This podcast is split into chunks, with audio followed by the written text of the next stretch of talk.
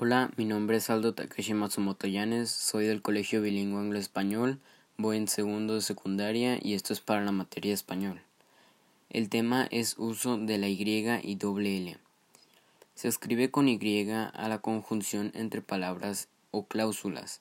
Bajo la regla anterior, en el caso de conjunciones, se cambia la Y por la letra E, cuando la palabra siguiente comienza por I o por HI con la excepción de que aquellas que comiencen por HIE, donde se emplea la Y, o en principio de interrogación. También es para dar énfasis o fuerza de expresión a lo que se dice al principio de una frase o de una cláusula.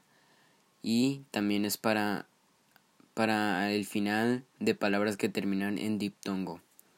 Se escribe doble L al principio o en medio de palabra los verbos terminados en yir y sus derivados, palabras terminadas en ila, illa, illo y sus derivados.